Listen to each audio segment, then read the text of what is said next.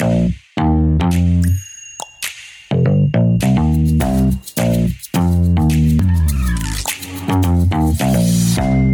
auf. Der Podcast. Guten Abend mal wieder und herzlich willkommen zum Mund auf Podcast.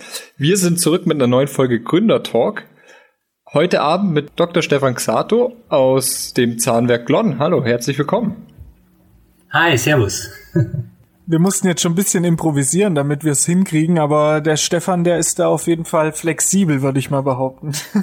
Ja, absolut. Man hat jetzt, man hat jetzt den ganzen Tag hier in der Praxis natürlich jetzt hier, hier einen harten Tag hinter sich gehabt, aber ich denke für die Jungs von Mund auf Podcast hat und hat man mir jetzt mal gedacht, dass man sich mal ein bisschen Zeit nimmt und mal ein bisschen ein paar Ideen und ein paar, paar, ja, ein paar Erfahrungen so aus der Vergangenheit ein bisschen teilen kann. Genau.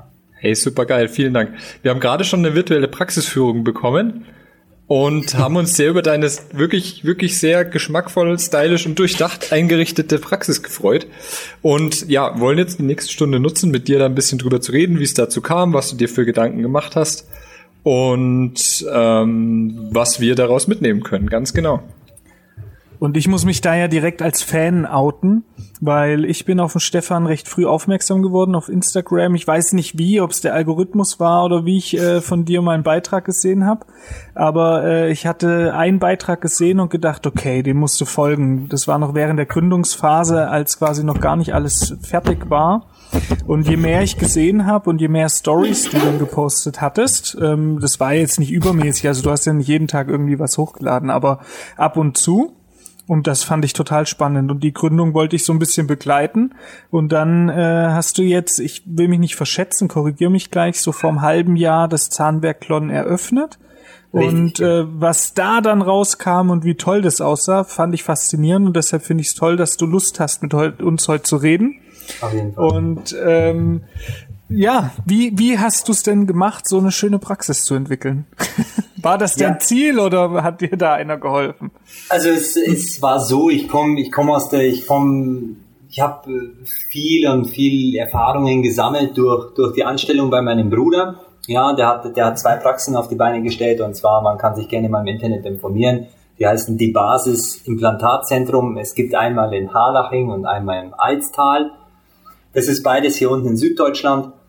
Und äh, man kann da gerne mal im Internet gucken. Und der hat sehr viel Ideen gehabt und sehr, sehr, sehr affin gewesen für Design. Und da hat man sich natürlich ein paar Grundideen geholt.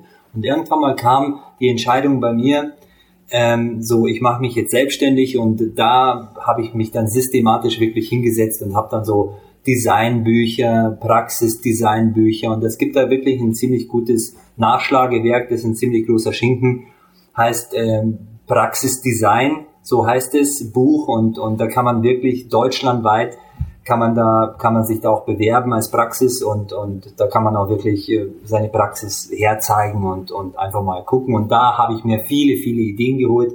Beleuchtung, Möbliar, Schränke, Behandlungseinheiten, Aufteilung der Räume und so weiter. Genau. Ist das mhm. von ZWP ZWP oder äh, also da gibt's auch immer mal die schönste Zahnarztpraxis mhm. Deutschlands. ZWP, so richtig, ZWPs Designpreis. Also da habe ich mich jetzt ah. auch beworben dieses Jahr, 2021 tatsächlich habe ich mich auch beworben mit meiner Praxis, mit ein paar Fotos. Schauen wir mal, was da jetzt rauskommt. Ähm, das Nachschlagewerk kann ich euch gerne zukommen lassen. Den genauen Namen weiß ich jetzt nicht mehr, deswegen möchte okay. ich jetzt da keine, keine, mhm. keine, keine ah, okay. Unsinnigkeiten ich, ich reden. Aber ich schaue da nochmal nach zu Hause und da würde ich das euch nochmal zukommen lassen. Ja, cool. Sehr schön. Du hast ja eine alte Praxis oder eine bestehende Praxis übernommen und hast die dann umdesignt, wenn wir das. Ich habe ich hab den, also es ist, war so, hier in Glonn ähm, ähm, hat, hat ein Zahnarzt, ein älterer Kollege existiert, der, sein, sein Vater war schon hier Zahnarzt und der gehört einfach hier auf dem Land zur Institution dazu. Ähm, und äh, von ihm habe ich den Patientenstamm gekauft, ja, übernommen, mhm. den Patientenstamm. Mhm aber gegenüber war ein nagelneues Gebäude. Das mhm. hat ein Schreiner gebaut, ja, und dieses Gebäude hat eine sehr zentrale Lage hier mitten in Glonn und da bin ich praktisch in den ersten Stock als Untermieter reingezogen. Ja, also mit dem Patientenstamm vom Kollegen, der direkt gegenüber seine alte Praxis hatte, ja, und dann bin ich da im ersten Stock mit eingezogen. Genau. Auch mit dem Personal oder hast du letztendlich wirklich nur den Patientenstamm übernommen? Also Äh, vom Personal, was ich, was ich extrem wichtig fand und was ich jeden Tag merke, gerade so auf dem Land, ich glaube nicht, dass es in der Stadt ähm, ein Faktor ist, aber gerade hier auf dem Land, es ist unheimlich wichtig, dass bekannte Gesichter in dieser Praxis sind. Ja. Mhm.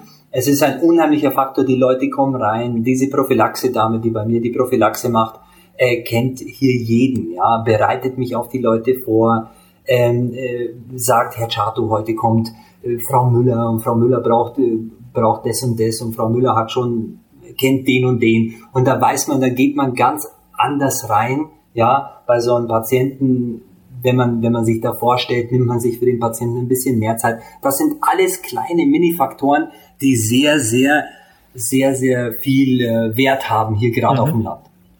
Ja. Mhm. Okay. Sehr schön. Ihr seid ein recht kleines Team. Wie viele Mitarbeiter hast du? Also ich habe jetzt äh, fünf angestellte Mädels, eine Prophylaxe-Dame, eine Azubi und äh, drei weitere, die von, von denen eine auf Teilzeit ist, genau. Ah, und wie okay, okay. ist, wie sind deine Behandlungszimmer? Also wie, wie, welche Größe hast du da jetzt am Anfang geplant? Also meine Behandlungszimmer sind jetzt so 15 bis 16 Quadratmeter, ja. Also Ach so, so meinte ich es gar nicht. Ich meinte die Anzahl, aber auch interessant.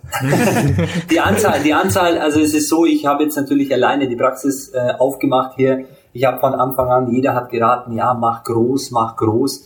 Ähm, äh, meine, meine, meine, meine Meinung dazu ist, man sollte Qualität bieten. Qualität kann man nur bieten, wenn man, wenn man wirklich, wenn man wirklich sich aufs Wesentliche konzentriert relativ klein bleibt. Wenn ich hier, wenn ich hier zehn Behandlungszimmer habe, dann kann ich die erstens niemals bespielen alleine. Und je mehr Personal du heutzutage natürlich in die Praxis reinnimmst, desto mehr, desto mehr Unruhe kommt rein, desto mehr Probleme kommen rein und heutzutage auch mit dem Fachkräftemangel muss man ganz ehrlich sagen, hat man wirklich ein essentielles Problem. Ja, und deswegen mhm. habe ich mich darauf, äh, habe ich mich von Anfang an bewusst entschieden, ich habe äh, vier Behandlungszimmer, eine Prophylaxe, die läuft komplett autark, da läuft nur Prophylaxe und äh, zwei Behandlungszimmer habe ich mir eingerichtet und eins steht noch im Backup, was ich mir noch einrichten kann. Genau. Das ist eigentlich ganz spannend, weil ich hatte mal geguckt, Lon hat 4500 Einwohner.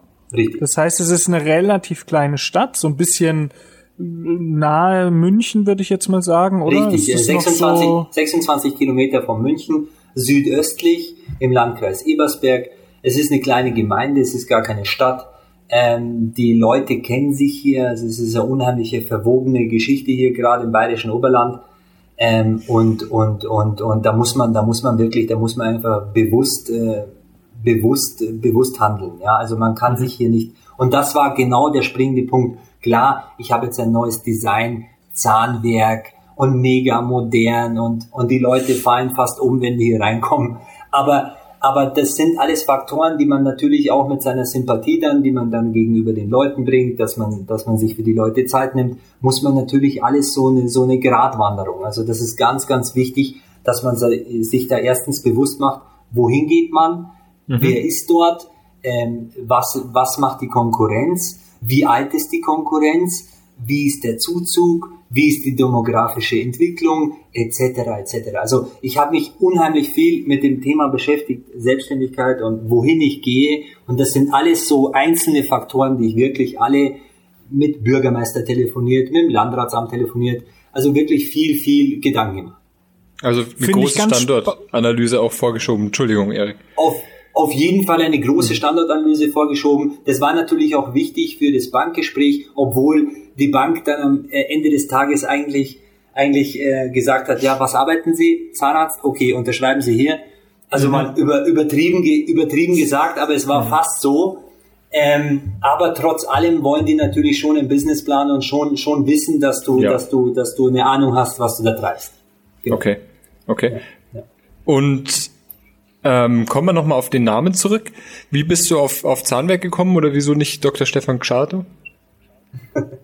Auf Zahnwerk bin ich deswegen gekommen, ich bin, ich bin Zahntechniker. Ich bin äh, gelernter Zahntechniker und ich muss ehrlich sagen, ähm, die gerade gerade so eine, unsere heutige Generation auch, ich möchte jetzt einen Namen nennen, der ist jetzt jedem geläufig natürlich mhm. momentan bei Instagram, die mhm. Fotzenspanglerei. Mhm. Und äh, die machen das ja auch auf diese Schiene, die, die, die wir sind die Generation, wir ändern uns, wir ändern, wir ändern den, den Berufsstand, wir, wir haben eine ganz andere, ganz andere Draufsicht. Und, und das waren natürlich alles Faktoren, die bei mir eingespielt haben. Und Zahnwerk deswegen, weil ich sehe mich selber oder sehe, ich sehe uns, uns Zahnärzte und Zahnärztinnen sehe ich als wirklich gute Handwerker an. Ne? Und ich finde, und ich finde, äh, Zahnmedizin ist ein, ist ein Handwerk und man muss ein extrem guter Handwerker sein, um wirklich gute qualitative Arbeit ableisten zu können. Und deswegen habe ich einfach dieses Werk, also dieses Werk mhm. genommen aus, mhm. aus mhm. Werkstatt und, und natürlich den Zahn dazu. Gut, irgendwas muss halt nach Zahnmedizin klingen. und dann habe ich, dann habe ich die Kombination Zahnwerk genommen und, und ich fand es ganz stimmig. Äh, ich bin nicht der alleinige mit Zahnwerk in Deutschland. Also es gibt einige, aber meistens zahntechnische Labore. Mhm. Ähm, Zahn, Zahnärzte eher weniger.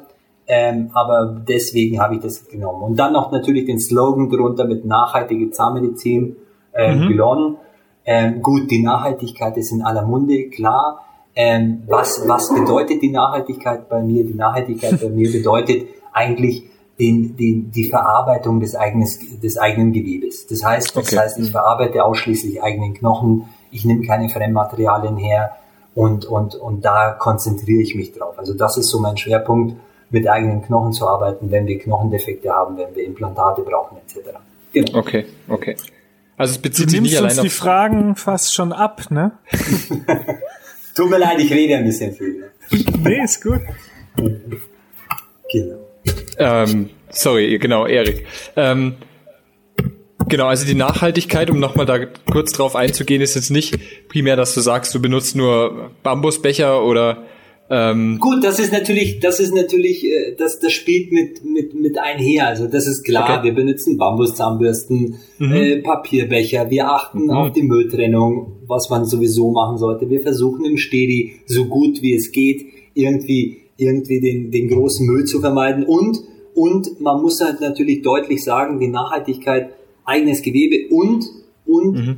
äh, dass man wirklich bei den Patienten darauf achtet, dass, dass die eigenen Zähne so lange wie möglich erhalten bleiben. Ja? Sehr schön. Das heißt, die eigenen, die eigenen Zähne müssen durch eine vernünftige Parodontose-Therapie, durch eine vernünftige Konstherapie, durch eine vernünftige was auch immer Therapie, müssen einfach die Patienten in guten Händen gehalten werden und, und deswegen, deswegen auch dieser Nachhaltigkeitsgedanke. Genau. Ah, okay. Okay, also findet das schon auch in der, im, im alltäglichen Umgang und im, im Aussuchen der Materialien schon wieder Anklang bei dir. Absolut, absolut. Die Papierlosigkeit, die, die komplette Digitalisierung der Praxis ähm, und so weiter. Das sind natürlich alles Faktoren, die damit einspielen. Ja. Mhm. Total spannend, weil genau das hatte ich mich nämlich auch gefragt. Also äh, ich hatte so ein bisschen jetzt an diese ganze biologische Zahnheilkunde, wie es ja heute dann oft auch heißt, gedacht. Dann habe ich aber gesehen, dass du spezialisiert auch auf Wurzelkanalbehandlungen bist. Und die biologische Zahnmedizin ist ja in ihren starken Ausprägungen, dann da ja zum Beispiel auch so ein Gegner, ne? Ja, ja, absolut, absolut. Also da bist du letztendlich schon noch recht ähm, traditionell schulmedizinisch unterwegs. Also das, Absolut das hatte damit Schul nichts zu tun, das nachher. Absolut. Also das hat damit nichts zu tun. Es, es war auch, es war auch interessant, dass ihr das sagt. Es war, es war. Wartet mal ganz kurz. Ich muss nur der Putzfrau sagen, dass sie den Staubsauger ausmacht. äh, Olli, Olli, Olli. Was war das für eine Sprache? Äh, Ungarisch. ah. Ungarisch. Ich bin, ich bin Ungar, deswegen. Ah, genau. cool. Ähm, ja, und meine Putzfrau ist Ungarisch, genau. Und ich habe ah. gesagt, die soll heute bitte aufwischen und nicht aufsaugen. Ähm, was, was wollte ich jetzt sagen? Nachhaltig und dass du es interessant fandest, dass wir das jetzt angesprochen haben. Ja. Ja, genau, weil auch bei der Namensfindung, also wenn man, wenn man in der Phase ist, ähm, sich Gedanken zu machen, okay, wie heißt man? Heißt man, heißt man Zahnmedizin Dr. Stefan Schato? Heißt man, wie, was für einen Namen gibt man sich? Äh, und da kommt halt dieser Gedanke, da unterhält man sich mit Freunden, mit Leuten, mit Bekannten und jeder sagt, ja, nachhaltig. Das hört sich so nach ganzheitlich an mhm. und ganzheitlich und dann könnten die ganzen, die ganzen Leute, die ganzen nach Bio, nach Öko und dann könnten, dann könnten die ganzen Leute kommen, die, die irgendwie alle ein bisschen um Gottes Willen nichts gegen die Leute mit nachhaltig und, und Bio und Öko. Aber, aber ihr wisst, ihr wisst, wenn, wenn Zahnärzte das heute anhören, dann wissen die ganz genau, was wir alle meinen. Ja, und, und dann könnte man sich vielleicht so einen Patientenstamm anzüchten Und, mhm. und da muss man vorsichtig sein. Aber, aber deswegen ist natürlich die Philosophie Kommunikation für die Patienten durch Internetseite, durch Instagram, durch unsere sozialen Medien, durch die Kanäle. Es ist natürlich sehr, sehr wichtig, dass man wirklich bewusst macht, okay, für was stehe ich, was bin ich, was tue ich und, und mit was kann ich mich identifizieren. Und das mhm. ist, glaube ich, ein ganz wichtiger Punkt. Ja. Wenn du so eine Standortanalyse gemacht hast, ganz am Anfang, da wollte ich auch noch mal ein bisschen nachfragen. Ähm, darauf wollte ich hinaus. Glonn, 4500 Einwohner, Vorort von München. Du hast dich also jetzt aktiv fürs Land, für was Kleineres entschieden, wo vielleicht das Einzugsgebiet gar nicht so groß ist, wie wenn man jetzt sagt, man geht in die Stadt. Weil ich frage das deshalb so aktiv, meine Gedanken sind im Moment immer, ich habe ein bisschen Angst davor, aufs Land zu gehen, wo man natürlich noch ein paar graue Flecken sieht, wo die Praxisübernahmen realistische Preise sind. Ähm, Im Gegensatz zu, ich lasse mich in der Stadt nieder, wo eigentlich schon genug da sind. Aber in meinem Kopf sind die Gedanken immer, in der Stadt gibt's aber so viele Leute, da könntest du ein Konzept etablieren, dein Patientenklientel selektieren, setzt dich dann durch die Qualität und Behandlungsweise vielleicht auch durch, ja. Easy. Ähm, und wenn ich auf dem Land bin, habe ich immer die Sorge, ich muss dann ja auch so ein, ich darf dann keinen verprellen, ich darf nicht so hohe Zuzahlungen machen. Ähm, ich muss schauen, dass es auch irgendwie die Leute, die da sind, halt zu mir kommen. Und die Sorgen mache ich mir dabei immer. Wie, wie sind da deine Gedanken gewesen, dass du dann gesagt hast, nee, Klon, Einzelbehandler Zahnpraxis, äh, damit fange ich jetzt an und da habe ich Lust drauf. Also was ich natürlich, was ich natürlich mir, mir schwierig hätte vorstellen können, ist eine komplette Neugründung ohne jeglichen Stamm auf dem Land zu machen. Gleich mit so einem Zahnwerk Glon hier mitten in Glon äh, hier, hier reinzuknallen, das hätte ich mir jetzt nicht getraut, muss ich ganz ehrlich sagen. Aber man darf, man darf verschiedene Faktoren nicht vergessen. Man darf nicht vergessen, dass dass ein, ein Zahnarzt, der schon seit Jahrzehnten, der sein Vater schon hier war, der er schon seit Jahrzehnten hier praktiziert hat, praktisch einen unheimlich großen Patientenstamm gehabt hat. Dieser Patientenstamm wird natürlich durch die Umsatzzahlen, durch die, durch die, durch die, durch die Steuerabrechnungen, die am Ende des Jahres auftreten, ja, wurden die halt analysiert. Die, wie heißen die denn? Hilft mir auf die Sprünge, die BWA, betriebswirtschaftliche BWA, genau, Analyse. Betriebswirtschaft, genau, die betriebswirtschaftliche Analyse wurde natürlich zusammen angeschaut. Dann wurde natürlich sich Gedanken gemacht, okay, lohnt sich das? Kann man diese Praxis hochfahren? Kann man, den, kann man mit dem Patientenstamm was anfangen? Wie viel prozentuelle Privatanteil Patienten existieren hier? Wie viel nicht? Wie hoch ist der Ausländeranteil? Wie hoch ist der, wie hoch ist der Anteil von den zahlungskräftigen Patienten? Geht's den Leuten gut? in der Gegend, wo du mhm. hinkommst, mhm. etc. Und man darf eins nicht vergessen, Bayerisches Oberland, wo gibt's mehr Geld? Ja? Mhm. Also mal ganz ehrlich, ja. Münchner Speckgürtel. Die Autos, die Autos, die hier rumfahren, sind bezahlt. Ja, die Häuser sind bezahlt meistens. Ja, und und man darf nicht vergessen, wenn du in die Stadt gehst, ja, nicht alles, aber viel ist Schein, ganz viel ist Schein. Die Leute können sich diese teuren Sachen, diese teuren Mieten in München nicht leisten. Ja, die Leute geben, geben eher weniger für ihre Zähne aus, ja, als, als für, als für irgendwelche schöne Kleidung, die sie natürlich in München in irgendeiner Diskothek und in der Oper so herzeigen können, ja. Also das sind natürlich alles Faktoren und der beste Beweis ist mein Bruder. Nochmal. Also ich will nochmal darauf hinweisen.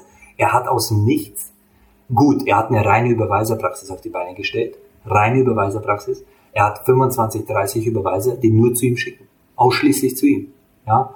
Und er hat durch diese Überweiserschiene, hat er, hat er irgendwo auf dem Land in Garching an der Alz, wo Hund und Katz sich gut Nacht sagen, hat er innerhalb von, innerhalb von wirklich von 13, 14 Jahren jetzt mittlerweile eine hochetablierte Praxis auf die Beine gestellt. Und wer hätte das gedacht? Ja, also man muss wirklich gucken, ich glaube, man muss wirklich sagen, auf dem Land geht es den Leuten noch gut. Und wenn du auf dem Land qualitativ hochwertig bist, dann werden die Leute das zahlen. Ja, also das, das, das bin ich mir sicher. Natürlich, klar, jetzt am Anfang hat man einen neuen Laden, ich bin neu, jüngerer Typ, verlange jetzt auf einmal Zuzahlung. Klar hat man Diskussionen. Klar hat man schlaflose Nächte. Klar hat man, hat man, hat man am Anfang gedacht, oh mein Gott, habe ich, habe ich den, habe ich, habe ich es richtig gemacht. Aber wenn man hier konstante Qualität abliefert, dann werden die Leute kommen und das spricht sich rum. Das ist mhm. Mundpropaganda. Und was Besseres als Mundpropaganda existiert sowieso. Mhm. Mhm. Existiert sowieso nicht. Ja. Zum Beispiel, zum Beispiel kleine Anekdote, sorry, muss mhm. ich euch kurz unterbrechen, eine kleine Anekdote heute von einer Patientin.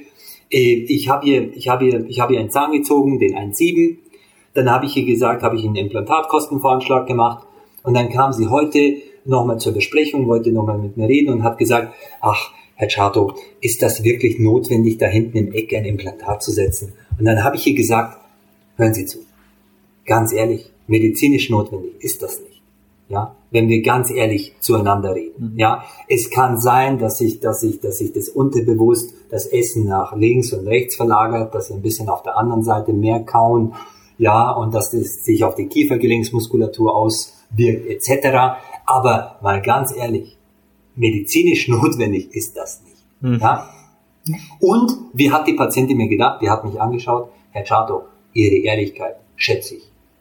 Schätze ich hochachtungsvoll. Das hat sie mir mhm. gesagt. Und wisst ihr was? Diese Patientin geht raus, geht zum Wirt, hier ähm, am Eck der Müllerwirt oder wie er heißt, ja, geht zum Wirt und sagt so, hey, der Chato, der Chato ist ehrlich. Der Chato ist ehrlich. Und dir kann keine bessere Werbung passieren, als wenn die Leute gut über dich reden. Und das ist jetzt der springende Faktor. Auf dem Land, auf dem Land ist, hast du eine höhere Chance, dass die Leute über dich gut reden, als mitten in der Stadt irgendwo. Mhm. Ja, und das ist, und das ist, und das ist der, das ist der, das ist der Fun Fact an der ganzen Sache, glaube ich. Ich hoffe, ich hoffe, dass ich recht behalte, aber wir werden sehen. Mhm. Ist natürlich, wenn nicht gut geredet wird, genauso schwierig, ne? Das ist genauso das Genauso schwierig. Ah, ah. Und in der Stadt aber, könntest aber du hallo. dann sagen, gut, dann schalte hallo. ich jetzt noch mal eine Google-Anzeige und äh, mach halt einmal neu einen Aufwasch. Aber hallo, aber hallo. Also am Land musst du schon wissen, okay, konstant wirklich Qualität bieten, äh, dein, aber auch, aber auch deine, dein, dein Konzept verfolgen und nicht dich einlassen auf irgendwelche Diskussionen. Ja, wenn sie zu dir kommen und sagen, ja, können wir es nicht für die Hälfte machen? Nein. Wenn sie zum Mercedes-Händler gehen, dann wollen sie auch kein Dacia haben, oder? Oder? Mhm. Also, oder, also, wenn man zum Porsche-Händler geht, ich vergleiche mich jetzt nicht mit Porsche, aber ihr wisst schon, was ich meine, ja? Dann kriegst also, du auch kein Fiat, man, ja, genau. Ja. Ja, und, und das ist so, wenn ich zum Fiat-Händler gehe, dann will ich halt einen Fiat. Und ich glaube, wir müssen uns einfach in der Zahnmedizin wirklich drauf, drauf, drauf, drauf konzentrieren, dass wir das anbieten, für was wir stehen. Genau. Genau, ja, das denke ich auch. Aber ich glaube, dass sich das gerade auch auf dem Land gut etablieren lässt.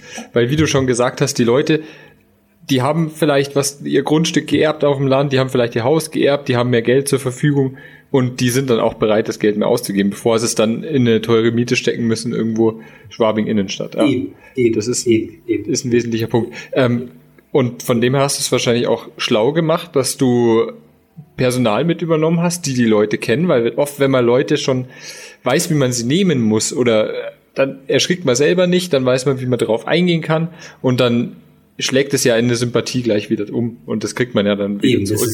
Ganz, ganz, ganz, ganz wichtiger Faktor. Also wenn man sich fürs Land entscheidet, dann sollte man wirklich gucken, okay, bekannte Gesichter aus einem älteren Praxisteam etc.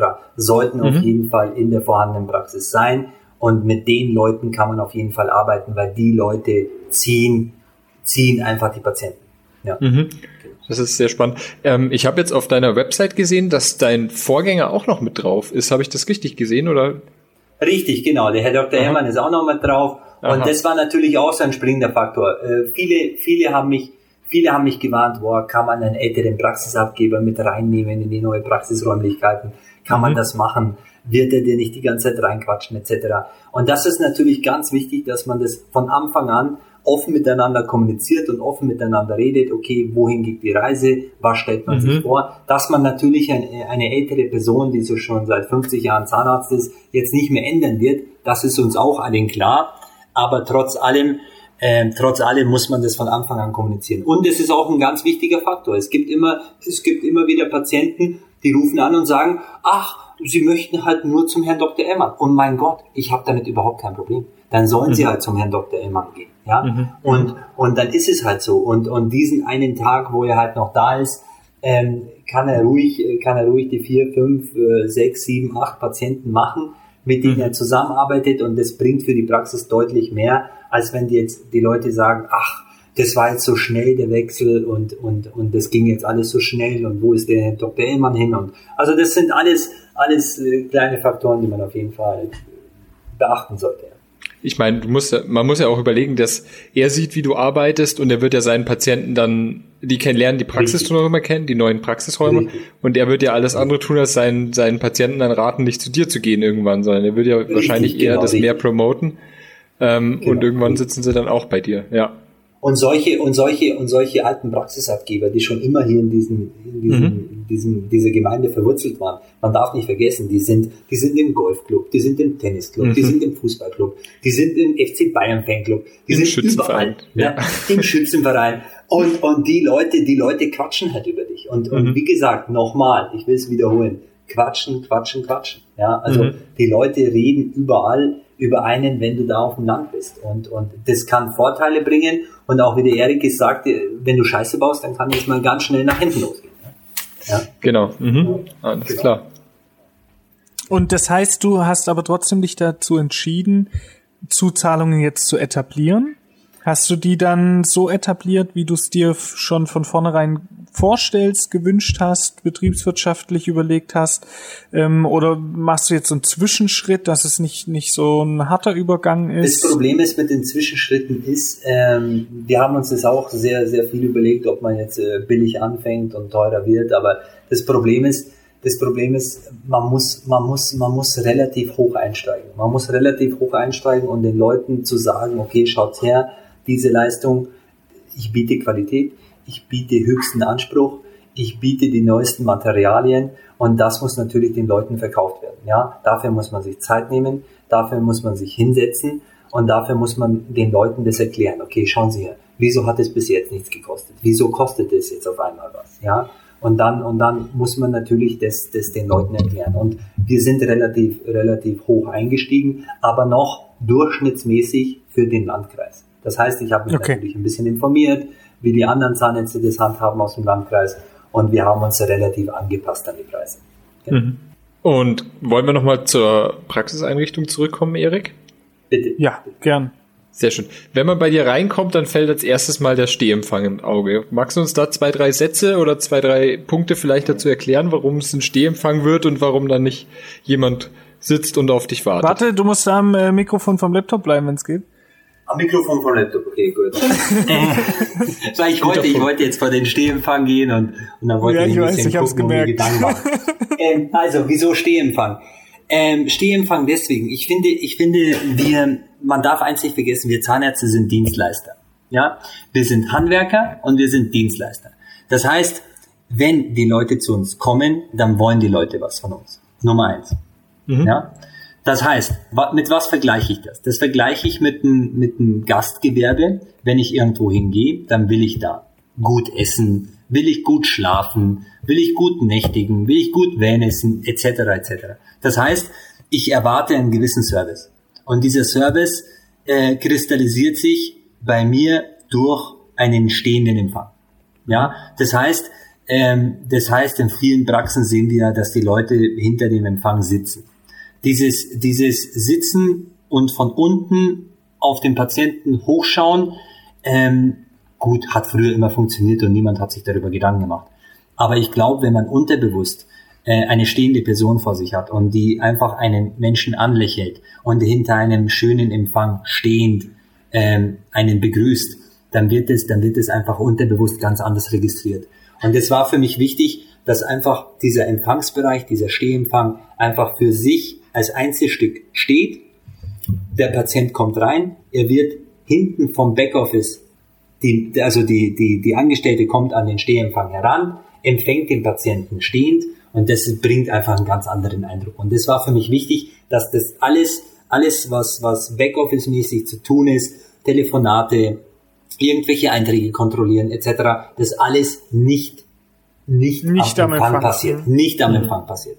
Und das war für mich ganz, ganz ein wichtiger Punkt und, und deswegen habe ich einen Stehempfang gemacht. Genau. Und das kann ich nur, nur empfehlen, wer sich selbstständig macht, wirklich einen Stehempfang, weil das ist, das ist einfach elegant, das, das, das, das macht einfach mehr her. Genau. Wenn man okay. natürlich die, die Möglichkeiten oder die, die Räumlichkeiten dazu hat. Mhm. Hast du es von einem Schreiner anfertigen lassen dann speziell oder hast du irgendein Modulempfang genommen? Oder? Ich habe das vom Schreiner anfertigen lassen. Tatsächlich, äh, gute Frage. Ich war ich war bei Freudig Dental, das, äh, die sind Mhm. ja aus Kempten oder irgendwo da unten im Schwabenländle. Genau. Ähm, und äh, Freudig Dental hat mir, hat, mir, hat mir einen Entwurf gemacht und die haben es ja ein bisschen so aus der Mappe, so schauen sie ein paar durch und, und dann zeigen sie dir so einen Entwurf, knallen so einen Entwurf hin und das hat mich einfach nicht zufriedengestellt. Ich wollte, ich wollte einen Empfang haben, der natürlich auch in, diese, in diesen Raum reinpasst, der auch nicht zu wuchtig ist, ganz wichtig, ja, sonst wird der Patient ein bisschen so abgeschreckt von dem Empfang.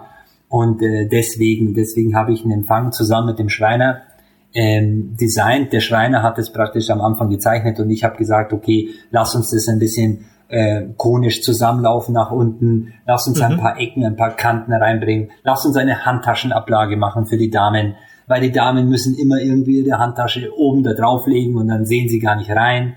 Und äh, das waren alles so Faktoren, die wir zusammen mit dem Schreiner entwickelt haben. Ja. Genau. Das heißt, unten hin läuft es ein bisschen konisch zusammen, dass dir die Leute nicht immer dann dagegen treten, sozusagen. Gegen den Richtig, genau, richtig. Das heißt, die Leute können an den Patienten, an den Empfang herantreten und treten nicht automatisch unten dagegen. Genau. Okay. Mhm, mhm. Und wie hast du sonst das, äh, die Innenarchitektur gemacht? Also hast du da einen Depotberater gehabt? Das machen die ja eigentlich alle ganz gerne. Und oft Ja. sind die Ergebnisse ja auch nicht schlecht. Oder, oder wen hattest du da an der Hand? Also mit den Innenarchitektur war es so, ich hatte da wirklich eine Innenarchitektin an der Hand, die hat mir die Raumplanung gemacht. Also wir haben sehr viel, sehr viel Pläne durchgearbeitet, wir haben sehr viele Ideen angeschaut äh, und wir haben so die Raumaufteilung.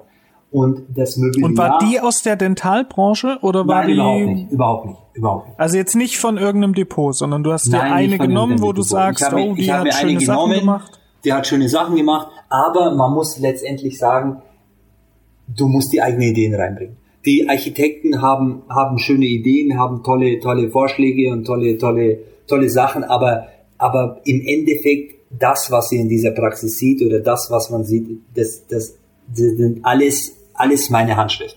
Das heißt, das heißt, die ganzen Aufteilungen. Ich habe, ich weiß nicht, vielleicht sieht man das, sieht man das auf der Website. Wir haben einen Teilbereich, der ist ein bisschen verschoben, ja, also ein bisschen, bisschen, bisschen schief gesetzt worden die Wände und in einen Teilbereich gerade gesetzt worden. Ja, das sind alles absichtlich, absichtliche Sachen, die ich natürlich dann mit der Innenarchitektur besprochen habe und die ich dann einfach entschieden habe. Ja, entschieden habe und, und so zu machen. Ja, weil ich einfach ein bisschen so die Räume auflockern wollte. Die Innenarchitektur wollte eigentlich nur gerade Wände haben in der ganzen Praxis. Mhm. Ja, genau. Aber es sind alles so Faktoren, da, damit muss man sich einfach beschäftigen und da muss man sich auch trauen. Ja, man muss einen gewissen Mut haben und dann sagen, okay, das machen wir jetzt so. Punkt. Und die Behandlungszimmer sind bei dir mit äh, einem großen Fernseher zur Besprechung der Röntgenbilder eingerichtet, haben wir gesehen. Und ansonsten aber eher ein bisschen schlicht und funktionell gehalten, oder? Was für Gedanken Richtig. sind damit eingeflossen? Richtig, genau. Also die Behandlungszimmer, ich finde, in einem Behandlungszimmer ist es so, ähm, erstens, wir haben, was, was passiert in dem Behandlungszimmer? Der Patient kommt rein. Der Patient, der Patient äh, sollte vielleicht ein bisschen abgelenkt werden mit Musik, mit, mit, mit irgendwas, was im Fernsehen läuft. Bei mir laufen immer zum Beispiel im Fernsehen auf YouTube, gibt's ja so diese hochauflösenden 4K-Videos. Ja, über Bali oder Indonesien oder New York. Und das kann man natürlich alles laufen lassen auf diesem Fernseher. Und diese Fernseher sind ja verbunden in der Wand mit dem Computer, der praktisch hinten an der Behandlungszeile ähm, an der Wand ist. Ja, und dann kann ich über den Computer praktisch auf dieses laufende, laufende Video kann ich das Röntgenbild rüberziehen und kann dann mit dem Patienten alles besprechen. Ich kann mit dem Patienten übers Internet irgendwelche Modellguss oder, oder Teleskop oder Implantologie oder alles kann ich ja in Google eingeben und kann das alles besprechen. Ja, und, und das ist natürlich eine tolle Geschichte, dass der Patient äh, da auf diesem Stuhl Platz nimmt und, und am Anfang ein bisschen abgeholt wird durch Musik, durch so lange wartet, durch Musik und durch irgendwelche Videos und dann kommt man rein und dann, dann fährt man einfach aufs Wesentliche. Man, man, ist, man ist da, man ist als Behandler da und dann konzentriert man sich auf diesen Patienten und der Patient konzentriert sich auf einen und wird nicht abgelenkt durch 5000 Pflanzen und äh, 10.000 Bilder, ja, die in diesem Behandlungsraum sind. Und das war meine Intention, das alles ziemlich, ziemlich straight und ziemlich schlicht zu lassen. Und was für Und Musik lässt du laufen im Hintergrund? Ah, das ist bei Spotify gibt's viele, sehr, sehr viele äh, Playlists und zwar, da gibt's die Lofi, Lofi Music, Hm. so heißt es, und da gibt's die Jazz Lofi Music und die Jazz Okay. Vibes und äh, also so Lounge, bisschen loungig, ja. Mhm. Okay. Und alles natürlich, man darf nicht vergessen, es kommen ältere Patienten, man muss da Acht geben, mit welcher Lautstärke man da spielt. Ja. Ja, und, und man muss da immer so ein bisschen so Hintergrundgedudel. Ja. Wie nehmen die älteren Patienten das an, wenn dann so moderne äh, Beach Wipes da durch die Praxis laufen? Ja, es ist natürlich äh, dementsprechend. Also man muss natürlich auf die Lautstärke achten, aber die Leute nehmen es gut an und und äh, es hat sich noch keiner beschwert und und und äh, die Leute, ich glaube, das ist eine, das ist eine, das ist eine, das ist eine, wie soll ich sagen, eine eine Kooperation aus verschiedenen Sachen, aus aus der Licht, aus der aus der Lichtarchitektur, was für Licht man nimmt, äh, was für Musik man hat, was für Unterhaltungsmedien man hat, was für Zeitschriften man hat in den, im Wartezimmer ähm, und so weiter. Also es sind viele verschiedene Faktoren, wie der Patient sich beeinflussen lässt. Ja? Also er wird definitiv jetzt nicht äh, auf die auf die auf die Beach Vibes äh, sich sich irgendwie gestört fühlen, ja? wenn die anderen Faktoren passen. Und wenn du jetzt überlegst, es gibt die Chairside-Bildschirme, die an der Einheit relativ Ja. teuer immer dazu zu kaufen sind, die ich bisher in allen Praxen, wo ich war, immer hatte und Ja. die ich tatsächlich auch sehr mag, um dann halt so direkt neben dem Patient zu stehen und drauf zu Ja. zeigen und so. Ja. Und dann habe ich jetzt schon ein paar Mal gehört, wenn du halt 1,5 Meter vom Patient weg deine Wand hast, dann musst du nicht mehr Medizinprodukte nehmen, sondern kannst halt den normalen Samsung-Fernseher aus Amazon benutzen, der natürlich deutlich preiswerter ist, aber du kannst ihn auch groß machen, vom Sehen ist es kein Thema. Ich stelle mir es immer schwer vor mit dem Zeigen dann. Also wie, wie war da dein Gedankengang mit Chairside-Bildschirm und Fernseher an der Wand? Also Ähm, mit, mit Chairside-Bildschirm ist es halt natürlich so, dass es, das ist der, das ist der entscheidende Faktor gewesen, wo ich mich einfach da, dagegen entschieden habe, weil ich einfach nicht eingesehen habe, wieso ich dreieinhalbtausend Euro für einen Bildschirm an einem Stuhl äh, zahlen sollte. Die Depots lassen sich das natürlich bezahlen und das habe ich einfach um, um, ums Verrecken nicht eingesehen, auf Deutsch gesagt. Mhm. Und äh, dann habe ich mich, wie du schon sagst, äh, habe ich mich für diesen Bildschirm entschieden. Und mit dem Zeigen muss ich ganz ehrlich sagen, ich finde es ich find's eigentlich ganz angenehm. Man, man baut eine gewisse, man hat am Anfang, man hat am Anfang mit dem Patienten den innigen Kontakt, man begrüßt den Patienten, man stellt sich vor, man hat ein bisschen Nähe mit der 01 etc. Und dann, und dann geht man aufs Röntgenbild und, äh, und, dann, und dann verlässt man so diese Intimsphäre mit dem Patienten. Man darf nicht vergessen, wenn man, wenn man den Patienten auf gewisse Problematiken im Röntgenbild hinweist, das ist immer ein schwieriges Thema. Wir wissen es alle. Ja, wir wissen es alle. Man, man, man sagt, oh, schauen Sie her, Frau Müller, der Zahn 1,6 muss raus, weil pipapo. Ja, und, und, und da wissen wir alle, dass die Patienten innerlich unentspannt sind. Ja, und ich habe das Gefühl gehabt, dass durch diese, dass durch diese Distanz, wenn man ein bisschen vorne steht an dem Fernseher und mit beruhigter Stimme ein bisschen dem Patienten erklärt, okay, schauen Sie her, deswegen und deswegen und dann zeichnet man die Knochenlinie nach und so weiter, dann, dann wird es denen ein bisschen so bewusster und dann, und dann sind die da ein bisschen auch gesprächsbereiter. Ja, also das war so meine Erfahrung, weil man muss dem Patienten so ein bisschen so seine, seine, seine ein Meter, wie soll ich sagen, sein, sein Good Feeling, ähm, die, ja, die Blase Comfortzone so ein bisschen ja. verlassen. Personal Space, Genau. genau, ja. Mhm. Genau, genau, genau. Da- da- Ist ganz spannend, weil mein Gedanke war dazu, ähm, es gibt ja in der Psychologie ganz viele Themen, wie jetzt Sympathie entsteht zum Beispiel. Und bei Sympathie entsteht äh, ein, ein positives Gefühl und die Sympathie entsteht durch Spiegeln, durch Ähnlichkeiten, Ja, auch durch ja. kleine Berührungen, durch Lächeln. Ja. Und mein Gedanke dabei war immer, und ich hatte auch das Gefühl, dass ich das bei dem einen oder anderen Praxisinhaber, der das sehr erfolgreich gemacht hat, wo ich war, mitgekriegt habe, dass immer mal so ein paar körperliche Berührungen, so eine Berührung an Absolut. der Schulter. Absolut. so mit eingebaut wurden. Und ich habe so das Gefühl, wenn ich jetzt gerade parodontal zerstörte Zähne, das heißt, die tun gerade nicht weh. Es ist schwierig, jetzt dem Patient beizubringen, der muss jetzt eher raus, weil sonst verlieren wir so viel Knochen, dass danach alles sch schlecht ist. Und äh, das ist ja so mit das Unangenehmste eigentlich, dem Patienten mitzuteilen, weil wenn, wenn Schmerzen da sind, Karies und so, das lässt sich ja immer recht gut akut formulieren. Aber ich finde so diese chronischen parodontalen Zähne, wo man irgendwann den Absprung schaffen muss. Ja, weil es halt einfach nicht ruhig wird und jetzt die Fokation frei liegt und aber es tut auch gerade nicht weh. Da habe ich das Gefühl, kleine Berührungen so auf die Schulter und dann so, aber wir kriegen das zusammen hin und wir finden dann Weg und so. da hätte ich jetzt es mir immer vorgestellt, wenn ich an eine Praxis denke und du merkst, ich mache mir viele Gedanken, dass ich bei so einem Fernseher, der an der Wand ist, zu weit weg bin. Dass ich das dann verliere, diese Sympathie aufbauen, dieses kurze Berühren und sagen, aber wir schaffen das zusammen, ich bin ihr Partner und wir finden einen Weg, das danach auch wieder aufzubauen. So da hast du, da hast du, da hast du absolut recht, ja. Also ich, ich sehe das genauso, aber ganz kurz, der Matze wollte noch was dazu sagen. Ich wollte nur wieder Quatsch einwerfen. Ich habe gesagt, du kannst ja, Erik kann ja danach nochmal hingehen, ein bisschen am Zahn wackeln und dann wird sein Punkt auch wieder klar. Aber das war jetzt nicht so der qualifizierte Kommentar. Danke, Stefan. du, ich habe ich hab gehofft, es kommt irgendwas Qualität. Nee, alles gut.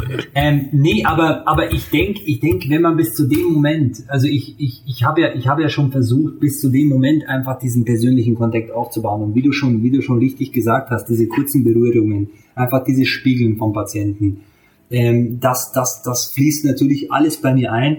Aber wenn's, wenn's dann, wenn's dann hart auf hart kommt und ich wirklich dann erzählen muss, was los ist, ja, dann habe ich so das Gefühl gehabt, dass, dass, dass diese Sympathie entweder du hast bis dato schon eine Sympathie aufgebaut und die hast du dir schon erarbeitet mit dem Patienten zusammen und deswegen mache ich auch solche Aufklärungen nicht direkt in der ersten Sitzung, wenn wir uns kennenlernen, ja, ja, sondern, sondern vielleicht in der zweiten, dritten Sitzung, ja, dass man einfach mal gewisse Problematiken anspricht und dann gehe ich halt vorm Fernseher und dann erkläre ich ihm das, aber direkt in der ersten Sitzung ähm, ist es natürlich so lehrerhaft, lehrerhaft vorne am mhm. Fernseher zu stehen und was zu zeigen, ist natürlich ein bisschen schwierig. Da gebe ich dir vollkommen recht.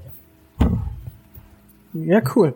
Und dann hast du zusätzlich, äh, habe ich gesehen, noch ein Beratungszimmer, ne? Also reines Richtig, Beratungszimmer, ja. unabhängig von den Behandlungszimmern. Richtig. Ja. Auch äh, so die klassischen äh, Psychologie-Sachen mit äh, runder Tisch, keine Kanten, nebeneinander ja. sitzen, 45 genau. Grad zueinander, genau. auf das gleiche Bild gucken genau. und so, so die Basics, die man beigebracht genau. bekommt, ne? Genau. Ja, cool. mit einem zusätzlichen Stuhl für den Partner und so. Ja, genau. Sehr gut, sehr gut. Waren das die Gedanken dahinter? Das war genau identisch. Also ich, ich kann es ich kann's dir nur unterschreiben, ich kann dir alles unterschreiben. Äh, genau, genau dieselben Gedanken waren es, ja. Und das ist, das ist auch echt wichtig. Also gerade wenn es um viel Geld geht, gerade wenn es um viel Vertrauen geht, weil, weil Geld wird meistens an Vertrauen gekoppelt ähm, ähm, ist es halt so, dass man wirklich den Leuten und auch den Patienten einfach die Ehre erweisen muss, dass man auf Augenhöhe mit, mit ihnen redet. Mal einen Kaffee anbietet, mal ein Getränk anbietet, mal, mal, mal, ja, mal einfach, mal einfach sich die Zeit nimmt, sich einfach hinsetzt und einfach sagt, schauen Sie her, so und so passiert das. Ja, das, das und das kann ich Ihnen zeigen, was ich bisher gemacht habe, zum Beispiel ein paar Bilder oder was auch immer, ob das der Patient sehen will oder nicht. Und, und das ist extrem wichtig. Also ein, so ein Aufklärungs-, so ein Beratungszimmer, wo man natürlich auch nach den OPs die, die, die Begleitungen mit reinholt, mit denen dann nochmal das durchgeht, die Verhaltensweisen nach OP. Das ist ganz, ganz wichtig, so ein Beratungszimmer, weil das Zeug von Professionalität. Mhm. Und machst du so, dass jeder Neupatient äh, dort willkommen geheißen wird. Das ist ja auch so ein, kenne ich, ich war auch in der Praxis, wo wir es so gemacht haben. Das heißt, jeder, der das erste Mal da war, hat dort quasi Erstkontakt mit dem Arzt gehabt. Wir haben die Anamnese besprochen, gefragt, was sind die ähm, Wünsche, Vorstellungen jetzt von dem Termin. Also, dass man einmal außerhalb es war auch sehr auf Angstpatienten spezialisiert, die Praxis. Und es haben auch viele gut angenommen. Also, dass man außerhalb vom Zahnarztstuhl einmal sich schon kennenlernt, beschnuppert, vor allem den Patient fragt, was er jetzt möchte und sich um ihn kümmert. Und dann ging es quasi ins Behandlungszimmer, auf dem Weg dahin in Röntgenbild und dann kam das Zahnärztliche. Also so war dort das Konzept. Tatsächlich finde ich dieses Konzept sehr, sehr gut, aber ich kann es einfach momentan vom Patienten andrang sozusagen, kann ich es leider nicht bewältigen. Ja, muss ich ganz ehrlich sagen, weil, okay. weil das natürlich, weil das natürlich vom Ablauf her ähm, ähm zeitintensiv, bisschen, bisschen zeitintensiv ist, bisschen kompliziert ist. Ja, aber ich finde es ich find's sehr gut und ist auf jeden Fall eine Überlegung wert. Ja. Mhm. Mhm. Und machst nur äh, du da die Besprechungen oder wird da auch mal ein Kostenvoranschlag von deiner ähm, ZMV mit den Patienten besprochen? Weil das ist eine Erfahrung, die ich gemacht mhm. habe, dass es oft ganz gut ist, wenn man es ein bisschen aufteilt. Wenn du das Ärztliche machst und das ganze finanzielle, betriebswirtschaftliche Abläufe mit der Kasse, das nochmal extra mit dem Patienten von jemand anderem. Absolut, absolut. Ich habe ich hab eine Praxismanagerin, die ist, die ist unheimlich gut und die bespricht es da mit dem Patienten und die geht nochmal auf die Patienten ein und Und äh, ja, absolut. Also ich bespreche das Fachliche und sie bespricht auf jeden Fall das, das, das Die Kosten.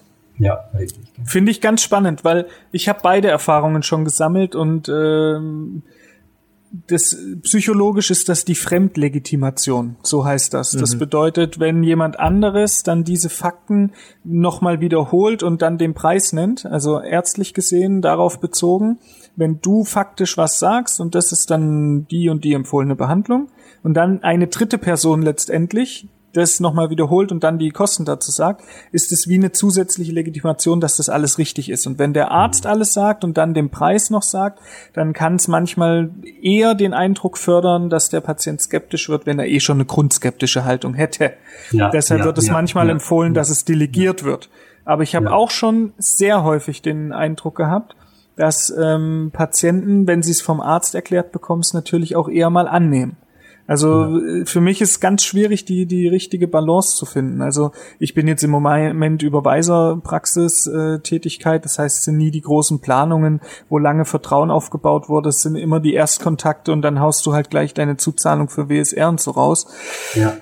Es sind schon immer Diskussionen und mittlerweile habe ich das Gefühl, wenn ich selber mache, ist es effektiver oder eher mal ohne skeptische Diskussionen dabei. Ja, ja, ja, ja, absolut. absolut. Aber es sind wahrscheinlich zwei Paar Schuhe, ne? Ja. Ja gut, das muss natürlich auch jemand machen, diese, diese Vermittlung und dieses Verständnis auch für den Patienten, wenn er mal sagt, oh, das ist jetzt aber teuer oder ähm, das muss natürlich jemand machen, der es auch gut handeln kann, das ist ganz klar. Wenn da jemand da sitzt und sagt, ja, stimmt, das ist teuer, würde ich auch nicht machen, dann ist natürlich Nein, ganz schlecht, ganz schlecht. Ganz schlecht. Ganz, also ganz schlechte Geschichte, wenn natürlich jemand aus deinem Team sagt, nee, das, das kann man nicht machen, weil das ist zu teuer. Das ist ganz schlecht.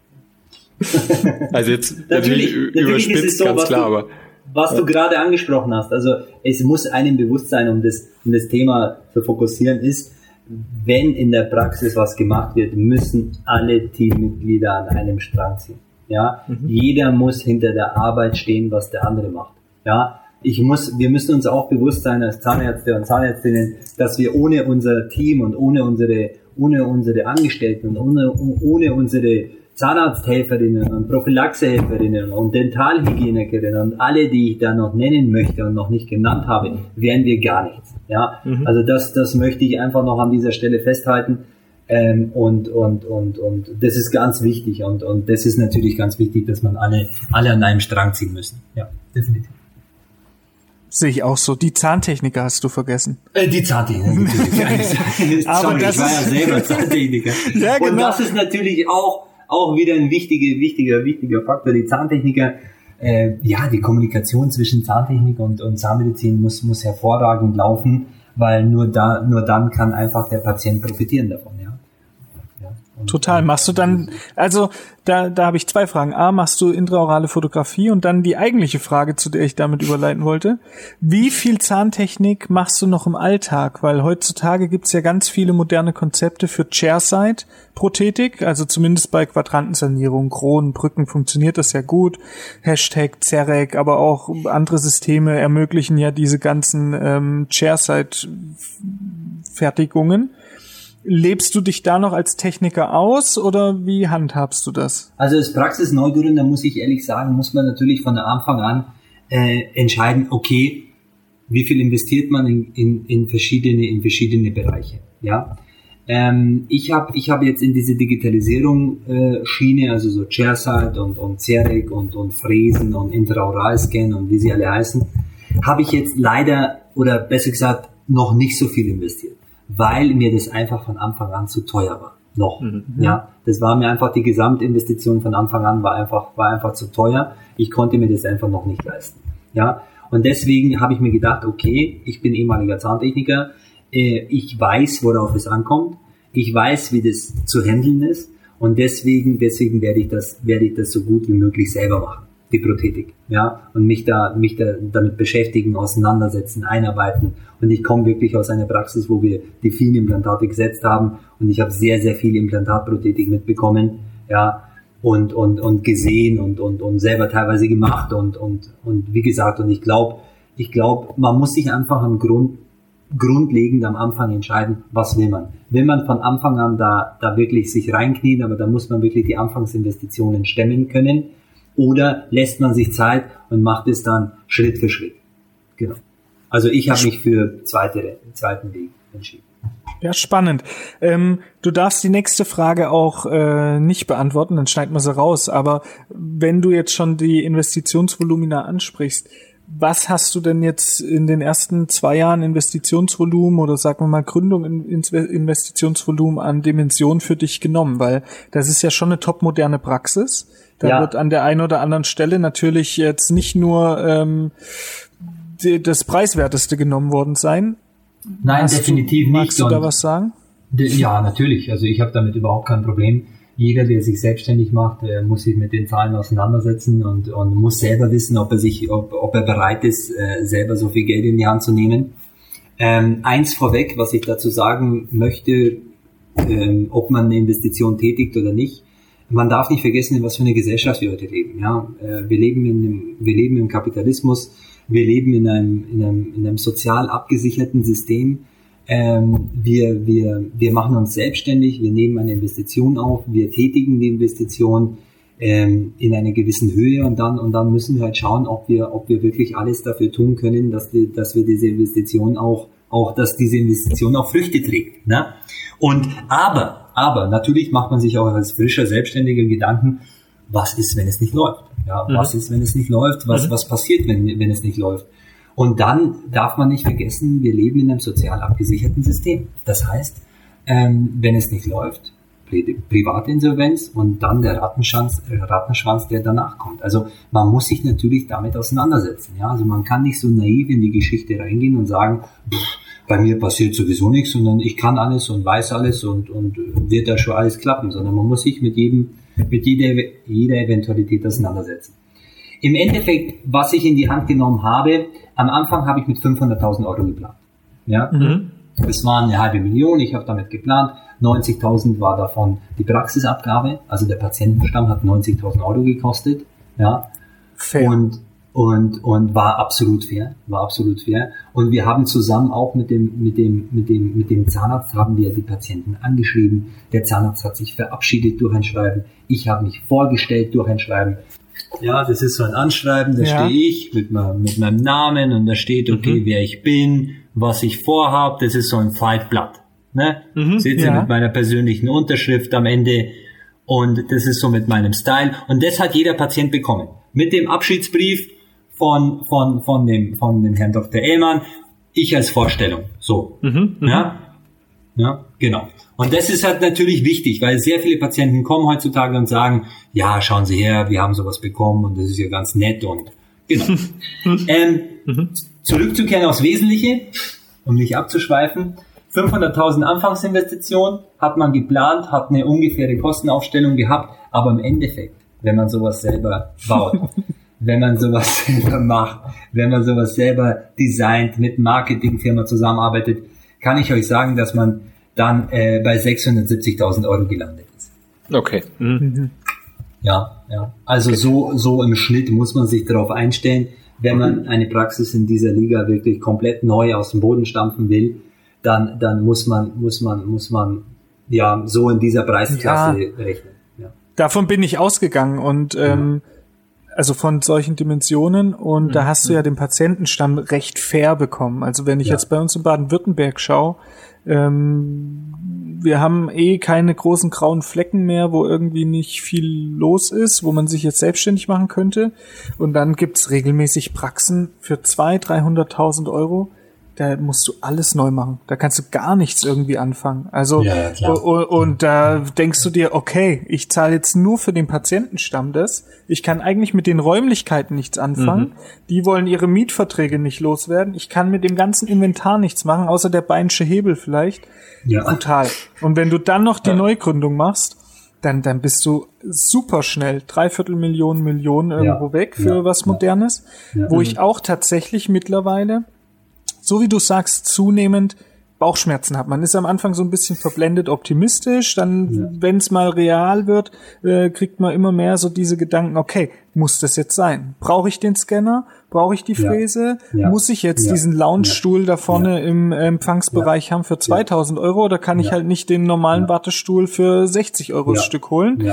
Ähm, und dann speckt man doch schon wieder ab und ich sehe das schon. Man darf, man darf nicht vergessen, man, man, also während der ganzen Gründungsphase, während der ganzen Phase der, der Selbstfindung, des, des, des Neuaufmachens, man, man spielt sich in so einen Strudel rein. Ne? Man sagt so, okay, scheiß drauf, jetzt habe ich schon den Stuhl gekauft, jetzt mache ich das auch noch, jetzt mache ich das auch noch. Und ich muss ganz ehrlich sagen, das ist wichtig, dass wir da wirklich, ob Zahnärztin oder Zahnarzt, dass wir einen Partner, eine Partnerin an der Seite haben, der halt vielleicht mal ein bisschen bremst. Ne?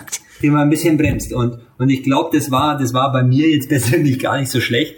Und äh, das ist auch ganz wichtig. Also wie du schon sagst, wie du schon richtig gesagt hast, man sollte wirklich bei allen Sachen äh, wirklich vernünftig überlegen, okay, macht das Sinn, macht das keinen Sinn, macht das Sinn, macht das keinen Sinn. Und deswegen habe ich gesagt von Anfang an, Scanner schön und gut, das ist die Zukunft, das wollen wir uns alle nicht, nicht einreden, dass es mhm. nicht so ist, das ist die Zukunft, das wird kommen, das müssen wir machen, irgendwann mal, ja, definitiv. Aber von Anfang an, nein, nein. Weil es genug Praxen noch gibt in Deutschland und die absolut herkömmlich arbeiten und die richtig hochqualitative Zahnmedizin ja, leisten können. Total. Ja, also das wollen wir so festhalten. Ja. Das schließt sich ja nicht aus, ja, absolut.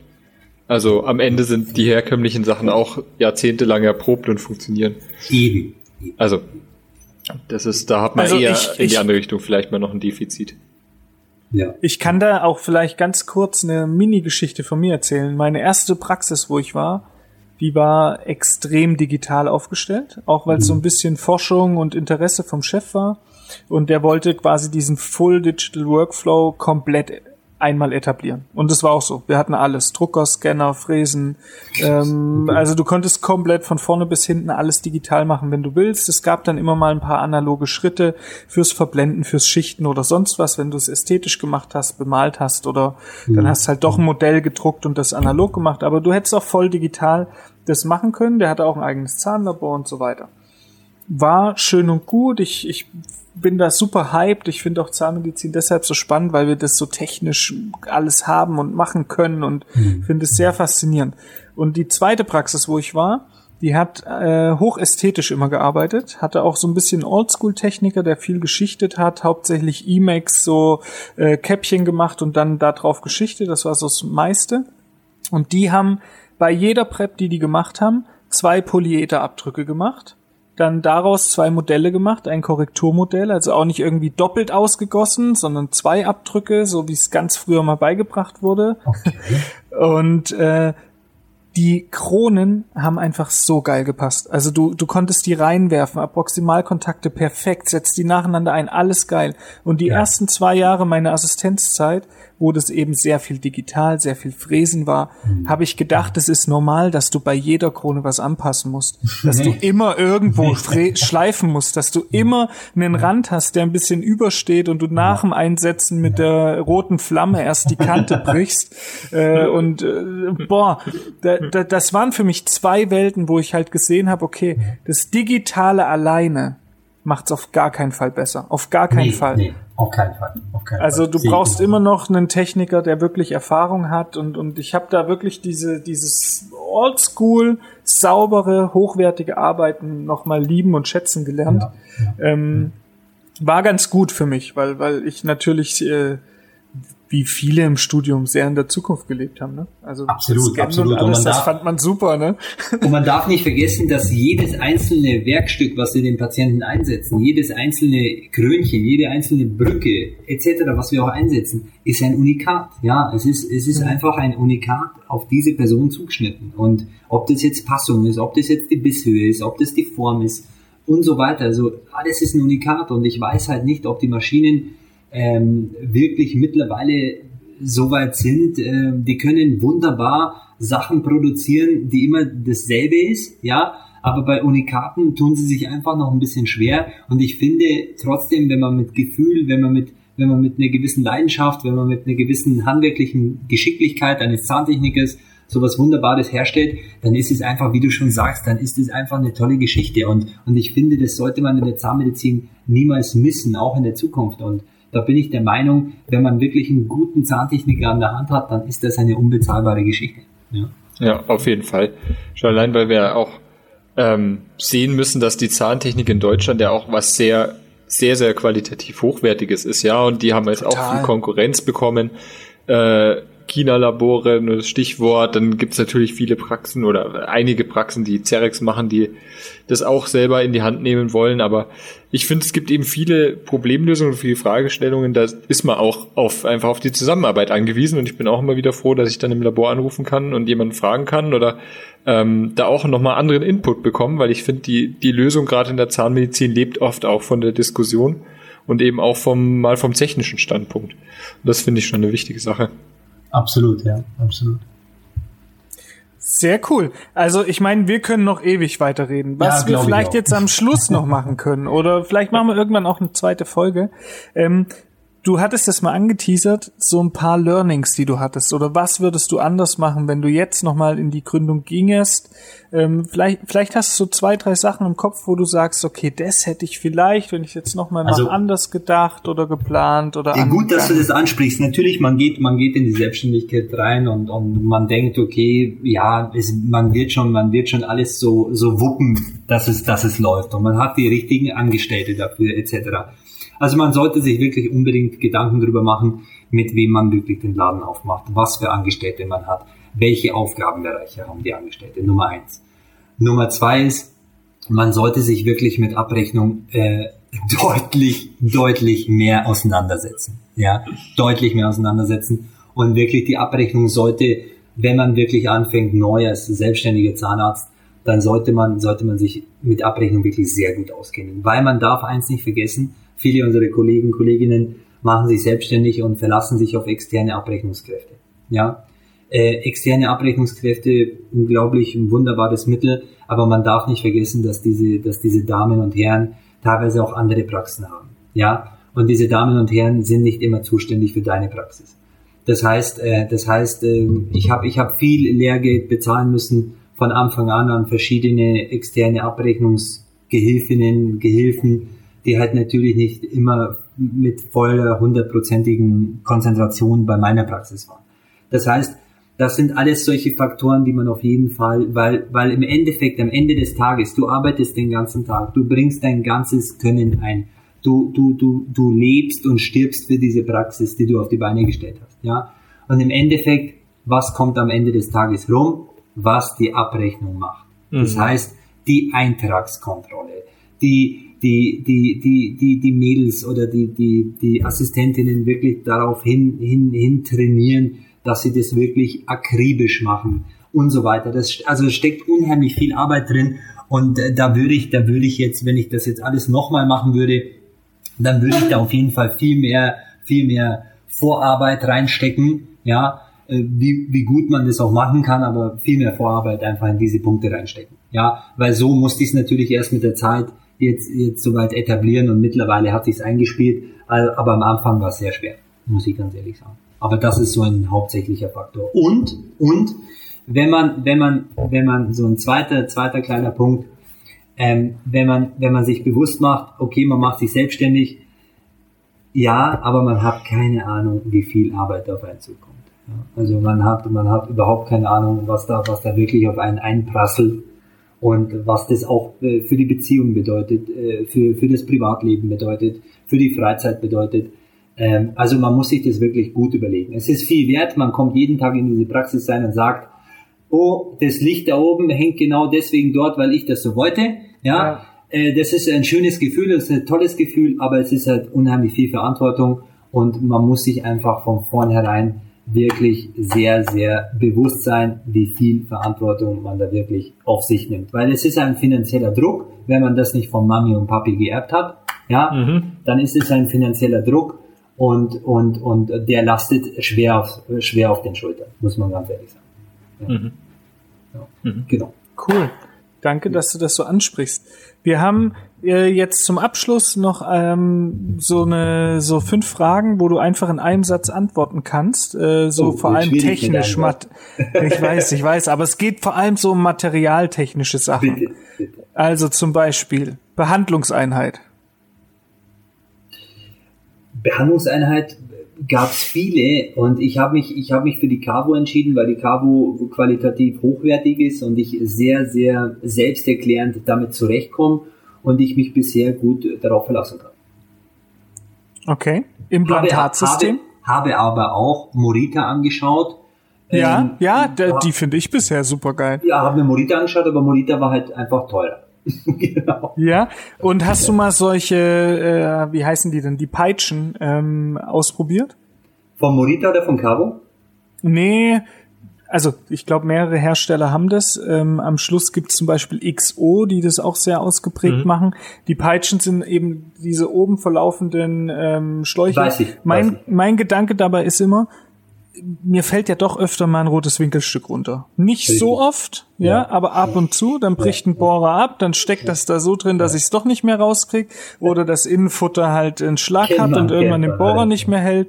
Und diese Wartungskosten sind ja immer sehr Ja, ärgerlich. immens. Und ich habe Ja. die Vorstellung, dass das mit diesen Peitschen nicht passieren würde. Definitiv, definitiv. Da gehe ich auch davon aus. Aber die Peitschen waren, waren für mich immer ergonomisch, immer ein bisschen komisch, immer runterzunehmen. Und deswegen vom Tisch ist es einfach besser. Also da komme ich damit mehr zurecht. Aber ja.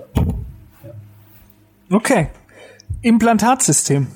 Ähm, ja, ich schwöre auf Camlock. Ähm, Camlock ist ein selbsterklärendes Implantatsystem. Äh, die, die prothetischen Bestandteile sind super selbsterklärend. Äh, das Implantatsystem an sich, das Setzen, ist alles sehr, sehr, sehr, sehr intuitiv und, und ich komme unheimlich gut zurecht damit. Und was ganz wichtig ist, äh, bleibt bei einem Implantatsystem, wechselt nicht durch die Indikationen, bleibt dabei, weil never change a winning team, würde ich sagen. Ja. Machst du dann Camlock Camlock oder Camlock Conelock? Auch. Oder Camlock, beides? Camlock, oder wie du Camlock, willst? Camlock, Camlock, Camlock und Camlock Conelock in der Front. In der Front, okay. Der Und Front. hast du auf dem Camlock schon mal einen Plattform-Switch-Aufbau genommen? Weil das habe ich mich schon mal gefragt. Weil du könntest ja auch das Camlock setzen, was ja super ist. Und das Camlock ist ja deshalb so beliebt bei allen, weil das so einen geilen, satten äh, Anschlag hat, wenn du deine Pfosten reinschraubst, Richtig, wenn du alles genau, reinschraubst. richtig, so gerade für richtig. den Prothetiker, für im Richtig, Labor ist das so beliebt. Chirurgisch nimmt sich das heute ja alles nicht mehr so viel, aber auch da ist Camlock schön. Ähm, und dann habe ich mir immer gedacht, okay, hat aber kein Plattform-Switch, kriegt manchmal diesen Krater ein bisschen rein bei den Camlocks und die Conelocks haben das schon weniger und äh, die Plattform-Switch-Implantatsysteme ja auch nicht. Und es gibt ja mittlerweile für Camlock auch die Plattform-Switch-Aufbauten. Richtig, genau. Hast du richtig, dich genau. damit mal auseinandergesetzt? Ich habe mich weil- damit auseinandergesetzt und ich finde die einfach, diese Plattform-Switching finde ich einfach in der Front sehr, sehr gut. Also man kann auf jeden Fall bei Sofortimplantationen in der Front ein unheimlich schönes Emergenzprofil ähm, erreichen, wenn man da die Plattform-Switch-Methode auf jeden Fall nimmt. Ja. Also euch zwei mit so ein, ein Antwort, ein, äh, ein, eine Frage, eine Antwort Sätze allein zu lassen, es ist schon sensationell gerade. Ich beobachte es sehr, sehr viel, Ja, du sehr kannst viel gleich weitermachen. Ich- ich, reiß ich mich noch jetzt eine zusammen. Frage. Ihr macht das gar nicht so Ähm, schlecht hier. Standard-Adhesivsystem. Füllung. Ja, äh, GC. Also ich bin von GC absolut überzeugt, ähm, weil GC äh, unheimlich, unheimlich tolles Material ist und ähm, ich damit super zurechtkomme. Ja. Okay, spannend. Ähm, DVT, ja oder nein? ja, DVT tatsächlich da, äh, um einfach den aktuellen Stand äh, der, der momentanen ja, Anforderungen stellen zu können. Welches System für endodontische Behandlung? Maschine? Ah, da habe ich, da habe ich vom Comet das 360, äh, 360, so heißt es, F360. F360, ja. Mhm. Ja, genau, Fallensystem. Ich komme super gut äh, zurecht damit und auch dazu dann die Comet, äh, der Comet Endomotor. Mhm. Und dann Apfel? thermoplastisch oder Single Cone? Single Cone und dann und dann haben wir natürlich am, am Comet, äh, am Comet-System dann natürlich mit den neuen Endosealern, die auf dem Markt sind momentan. Mit denen arbeite ich sehr gut. Und Die biokeramischen? Die biokeramischen, richtig. Habe ich, Calciumsilikat-Zemente. genau, mit denen habe ich super gute Ergebnisse, röntgenologische und, und dann wird natürlich auf diesem, auf diesem Komet-Endomotor gibt es eine Obturationstechnik. Also man kann damit dann schön abtrennen per Hitze, alles elegant und nicht mehr wie vor 50 Jahren mit der Flamme da irgendwo rumflammen. Ja. Mhm. Also das ist, das ist vorbei. Und alles natürlich mit Kofferraum. Ja, Selbstverständlich. Schön. Auch die Weisheitszahn-OP. äh, Praxis EDV? Praxis EDV habe ich tatsächlich ein neues System, heißt Denport. Das ist der Nachfolger von Hab ich noch Charlie. nie gehört, tatsächlich. Hm? Ja, ist der Nachfolger von Charlie, Aha. von Charlie Soluzio. Denport hat natürlich einen unschlagbaren Preis gehabt und deswegen habe ich mich dafür entschieden. Mhm. Mit welchen hattest du vorher schon gearbeitet? Charlie Soluzio, ja, ja. XL und war natürlich ein super Programm, aber die haben natürlich Preise aufgerufen von über ja. 20.000 Euro am Anfang und äh, das war einfach natürlich nicht, äh, nicht, nicht realisierbar. Ich habe viele Kontakte gehabt, auch zu Thema ähm, und, und so mhm. weiter, zu anderen, aber, aber, mhm. aber Denport hat sich dann herauskristallisiert und ich kann es jedem empfehlen, ähm, schaut euch mal das Programm. Sehr gut, cool. Wir, Stefan, du hast es mit uns geschafft jetzt, also Du, perfekt. Ich habe mich mega gefreut. Danke, danke, dass ihr mir so meine Ausführungen so lange zugehört habt und hat mich echt gefreut und und äh, ja, ich bin ich bin jederzeit jederzeit nochmal zu sprechen für Cool, coole Super Sache. Super cool. Und ja, dann wünschen wir dir auch einen sehr sehr späten, aber noch hoffentlich guten Feierabend. Dankeschön. Ja, danke für deine Zeit, Stefan. Dankeschön. Tschüss.